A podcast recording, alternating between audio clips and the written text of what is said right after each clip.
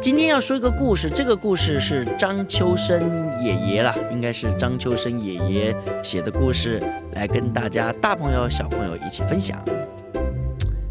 有一只棕熊啊，呃，它突然想起去年冬眠的时候啊，它的被子里面呢是湿湿的、潮潮的、冷冷的，还有霉味，盖在身上不舒服。秋天到了。这个熊啊，不是都要冬眠吗？他想，他一定要先晒一晒自己的被子，到了冬天才好睡觉。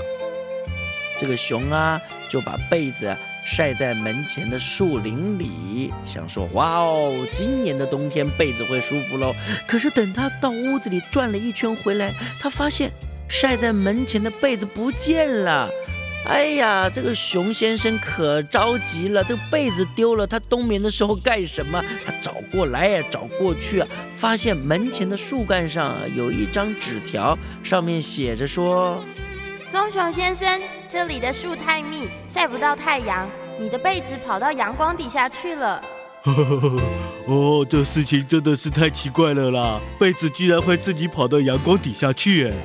熊先生边说边找阳光最多的地方，果然在草地的中央，在暖暖的阳光下晒着他的花被子。他的好朋友小花鹿、小猴子和小兔子正围着被子在唱歌呢。哦，熊先生明白了，他的被子是怎么跑到阳光底下去的。草地上的阳光真好。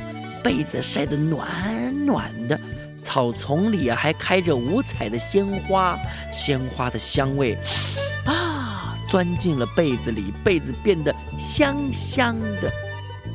他的好朋友们还告诉熊先生呢，他们围着花被子唱了很多好听的歌，这些歌啊也都钻进了被子里，这些歌呢会陪伴着熊先生过一个冬天哦。